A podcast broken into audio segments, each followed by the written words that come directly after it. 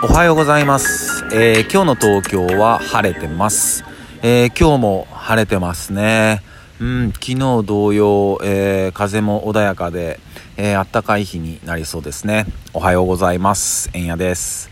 で今日から、えー3月1日ですね。3月突入しましたね。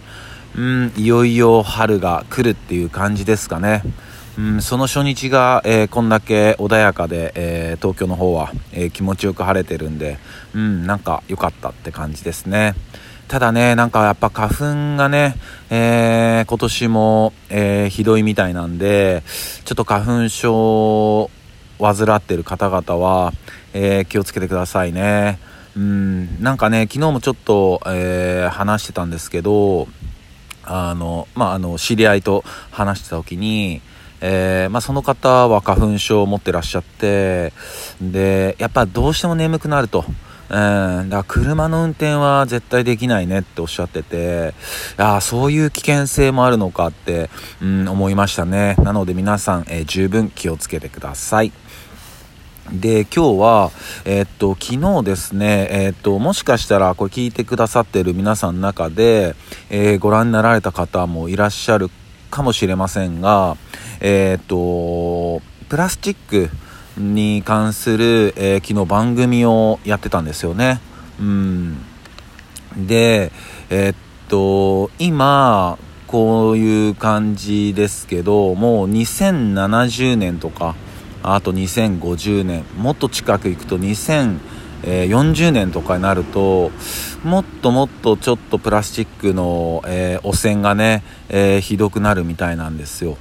でこれ何がひどいかっていうと、えもちろんそのゴミ問題もありますよね。その海だったり街中だったり、まあ、そういうのもあるんだけど一番はそのマイクロプラスチックっていうね本当ミクロのもう目に見えないようなものがむちゃくちゃ飛んでると、うん、で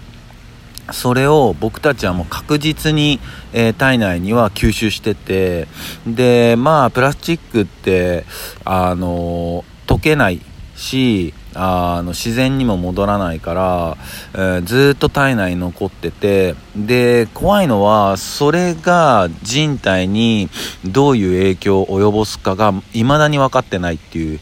ところがね、えー一番怖いところだっていう風な、えー番組がやってて。うん。でこのままいくと本当に今みんなねあの、まあ、プラスチックでマスクしてるわけじゃないけどこのままいくと本当にこうガスマスクとかつけるような世界が来るかもしれないと。うん、で今、えー、と僕たちが活動することによって未来を変えれるっていうような、えー趣旨の番組をやってましたね。うん、でちょっとプラスチックの、えーことに、えーついてちょっと調べてみました。で、まあ、プラスチック、まあ、関西はね、あの、プラッティック、プラッティックとか言うんですけど、まあそこはちょっとすいません話がそれましたね。でプラスチック、えーこれはね、1835年にフランス人の物理学者ルニョーっていう人が、えー発明開発したみたいですね。で語源が、えーギリシャ語のプラスティコス、えーっていうみたいでこれは、え形に入れて作るものっていう意味らしいですね。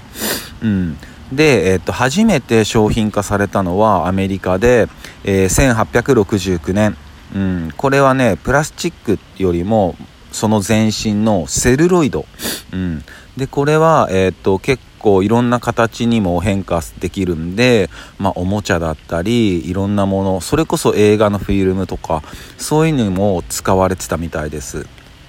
ただ、えっと、発火性が強くて、えー火事が起こりやすかったりして、うん、なのでそこからどんどんどんどん開発されていったと。うん、で大量生産のきっかけになったのは第二次世界大戦、うん、やっぱり、えー軍が使うもので金属とかがどんどん民間から取られてってあの民間でその金属が不足したと。でそれの、えー代替品としてプラスチックが、えー広まったと。でもうほんと凡庸化された僕たちの日常に本当にこう収まったのが、えー1960年ぐらいらしいですね。うん。で1975年はえー、っとプラスチックが、えー、5000万トン、え、生産されてて、えー、2015, 2015年、えー、40年後には4億トンまで増えてると。うん、ってことはもう今はむちゃくちゃもっと増えてるんですよね。うんでやっぱりねあのまあ今、えー、ビニール袋あのレジ袋うん、とかをどんどん、えなくしてこうっていう運動になってて、ね、いきなりね、僕たちの世界からプラスチックを全部消すってことは、まあ不可能だと僕は思うんですよ。うん、正直。やっぱりね、いろいろテレビだったり、リモコンだったり、パソコンだ、いろんなものに使われてると。でも、えー、なくすことはで、えー、使わなくていいプラスチックは使わなくていいっていう、うん、ところですよね。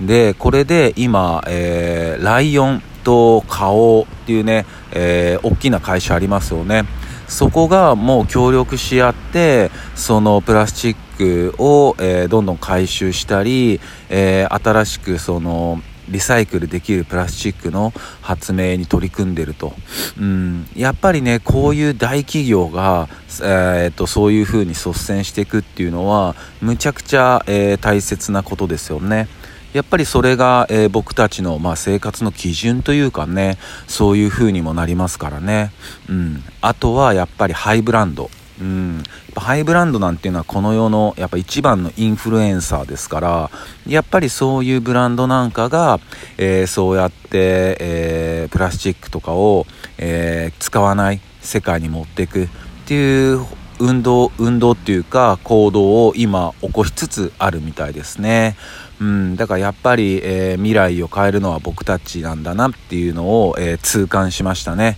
うん、やっぱすぐにはできないけども、えー、身近なもの一つ一つでもいいから、えちょっとずつプラスチック減らしていこう。そんな風に、え僕は思いました。えそんな感じです。えそれでは皆さん、今日も一日いい日でありますように、忍びシャス。